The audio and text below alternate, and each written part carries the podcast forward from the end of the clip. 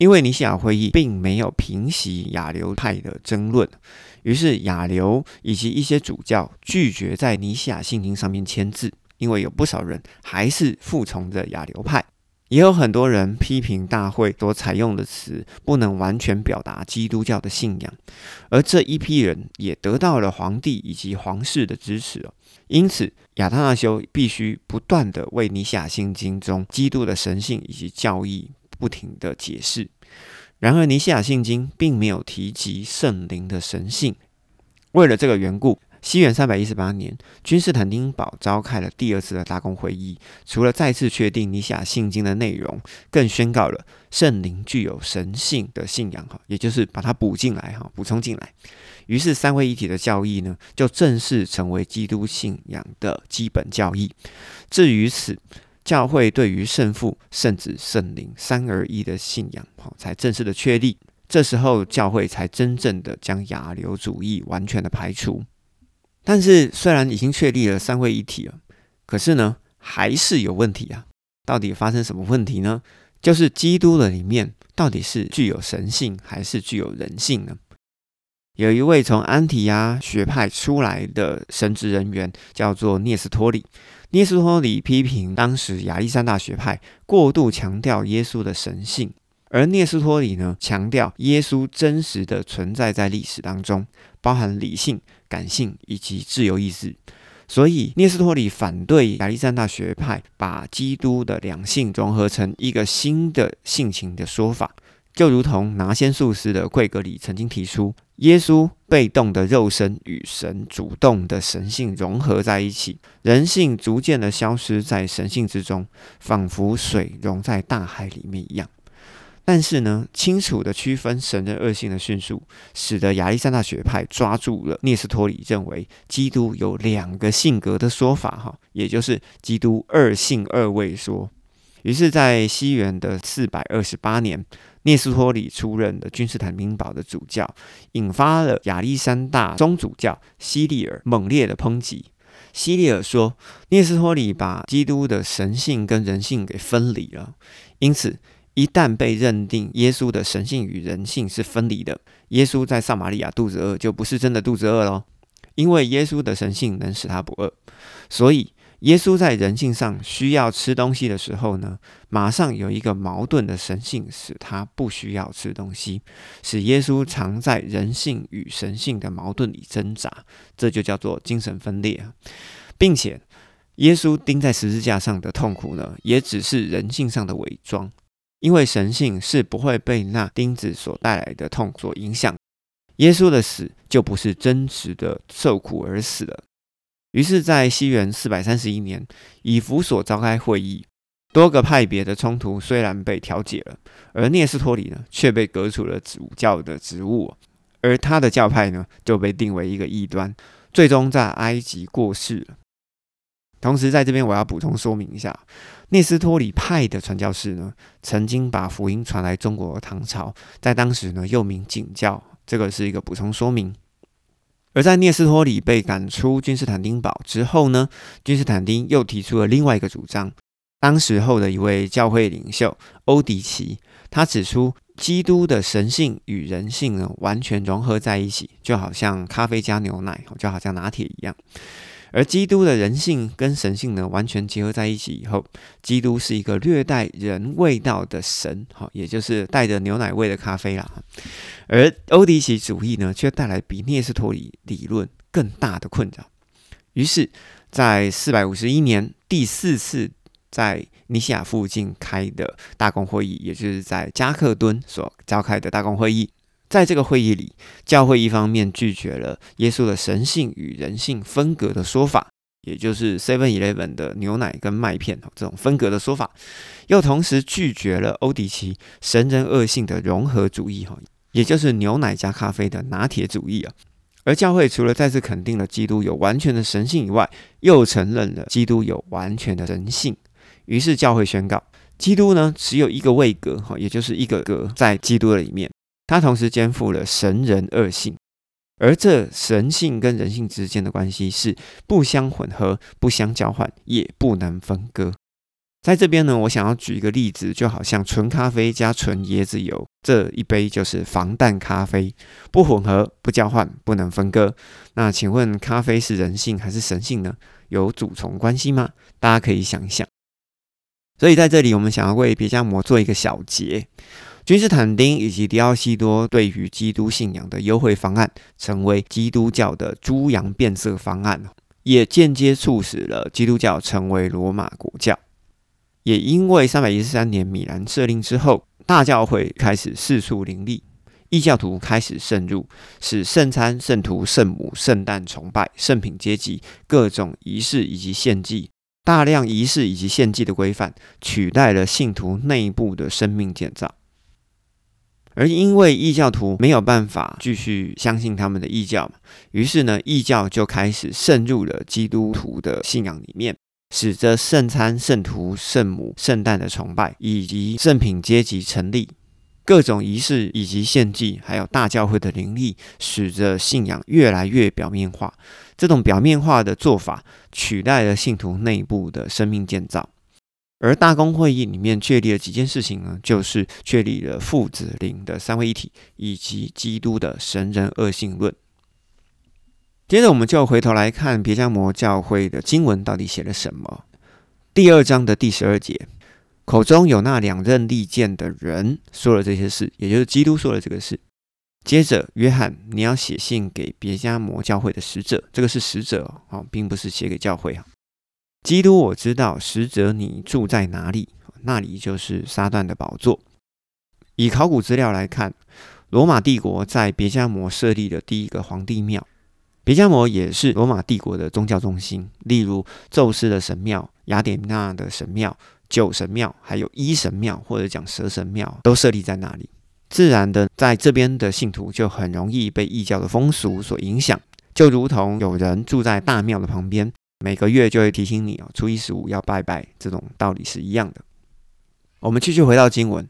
甚至在那撒旦居住在那里的日子。我的见证人忠心的安提帕，在你们当中被杀死的时候，你们依然坚持着基督的名字，没有否认基督的信仰。在这边，我真的是查不到安提帕到底是谁哈，因为查不到资料。那我在祷告里面的结果，圣灵也没告诉我哈，所以我就没有结论。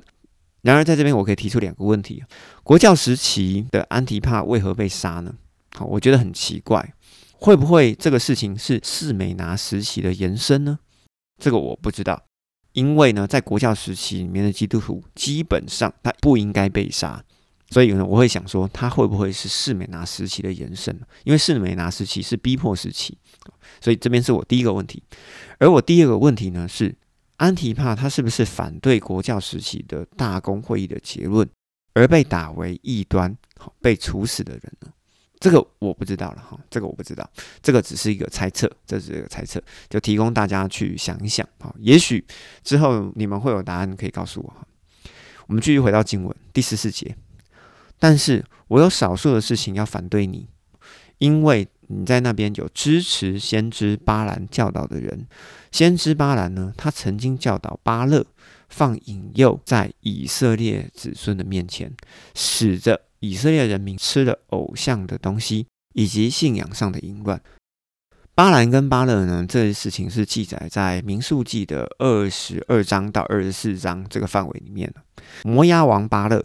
就是巴勒王，拿着金钱放在先知跟巴兰面前四次，命令巴兰要诅咒以色列。但是巴兰呢，没有诅咒，他就回家了。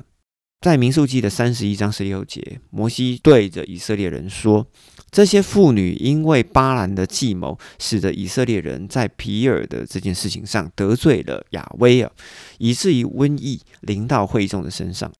诶，奇怪了，巴兰他在二十四章的最后面他已经回家啦，可是，在三十一章的时候，摩西为什么说妇女因为巴兰的计谋，使得瘟疫染在会众的身上呢？我们可以看问题就是出在民数记的二十五章一到三节。巴兰虽然回去了，可是呢，接着以色列人就被摩押的女子带去向他们的神献祭，吃了祭物，跪拜他们的神，与巴利比尔连结。巴利比尔是什么意思啊？比尔是一个地名，巴利的意思就是主的意思哦，也就是比尔的主。去拜比尔这边的主呢，代表是什么意思？也就是比尔这块土地上面的神呐，也就是我们今天在台湾说的土地公。其实就是这么简单，所以以色列人被摩押的女子带去向他们的神献祭，吃了祭物，跪拜他们的神。他们是拜什么神？其实就是拜土地公啊。于是在这里呢，要跟大家说明一下，巴兰跟巴勒在这边发生的事情呢，就是利用异教，好，利用异教徒使选民或者是信徒内部造成崩坏。也就是在别加摩时期的圣母、圣徒、圣诞殉道者的崇拜，好，以至于造成信仰上的淫乱。接着我们回到第十五节的经文，照样，你甚至也有同样支持尼格拉党人的教导。尼格拉党的事情，在第一个教会时期，以弗所我们就曾经讲过了，就是胜过人民，管辖人民，也就是阶级的意思。于是，在别加摩这个时期里面，就有圣品阶级的产生。而圣品阶级这些圣职人员就成为社会中的特权分子，因为有这样子的特权，就造成了这些人不会彼此洗脚，不会彼此服侍，更进一步讲，就是不会彼此相爱。我们回到第十六节，基督说：“所以因着信仰的淫乱以及特权阶级，别加摩的使者，你应当要悔改。如果你不悔改，基督我就会快快的来到你那边。”我要用我口中的剑来攻击他们，他们就是指教会以及信徒。第十七节，我们继续对使者讲完，换对教会讲。圣灵向众教会所说的话，凡有耳的都应当要听。那得胜的人，也就是听进去的人，或者说是胜过这些事的人，我必将那隐藏的马纳赐给他，好，也就是被保密的、被遮蔽的、不被发现的事情，要赐给他们。并且要赐给他一块白石，石头上写的新名。这个东西其实就是一个印章，哈，石头上面写的名字其实就是印章。印章的音是，也就是玉玺，或者是权柄的意思。我们从创世纪的三十八章里面，我们会知道犹大他给了他拉他的印戒，哈，就是戒指上面有一个印章。这个东西呢，就是一个权柄。那另外呢，我们在祷告的时候讲奉耶稣基督的名，其实这个东西也是一个印章，所以你知道不可以随便开支票的。好，接着我回到经文啊，除了那领受的人之外，那个名字是没有人所知道，也可以说是没有人认识的。所以在十七节里面讲的，其实就是在新天新地时的奖赏。在这边，我们做小小一个总结哦。基督说，比较摩时期可以鼓励的地方，就是安提帕被处死了以后，依然坚持基督的名在这边，呃，实在是很抱歉，不知道安提帕到底是谁哈，因为实在是没有人查出来，到底是跨到士美拿还是国教时期的宗教裁决所哦，这个是不知道的。而基督呢，在责备士美拿时期的部分，就是被异教渗透的信仰新因，以及支持尼格拉党，也就是支持圣品阶级的这个问题。而别加摩在希腊文里面的含义，就叫做高处结合婚礼，哈，也就是代表着基督教成为罗马国教的政教合一时期，就是在别加摩的这个时期。我们稍微重点整理一下。在西元三百一十三年，君士坦丁在公布米兰设定之后，基督信仰就逐渐变色了，直上罗马国教。因为基督信仰的政策倾斜以及大开优惠，异教徒呢被迫加入了基督教的信仰。本着打不过的加入的原则，异教徒把异教的习俗开始渗透进去这个信仰，例如圣餐、圣母、圣徒以及圣诞，还有殉道者的崇拜，加上教会、教宗、圣职人员的鼓励，使得这些信徒在信仰里面行淫，但是却不自知。而因为政教合一的关系，使得教会的势力越来越大，礼拜就需要更多的专业人员。而为了管理事务，所以才建立了圣品阶级。信徒于是开始追求外部的需求，而忘了内部的建造以及彼此服侍。最后一点就是大公会议确立了几件事情：父、子、灵的三位一体，还有基督的一体内饰、神人二性，还有尼西亚信经以及新约的二十七本正典的确立。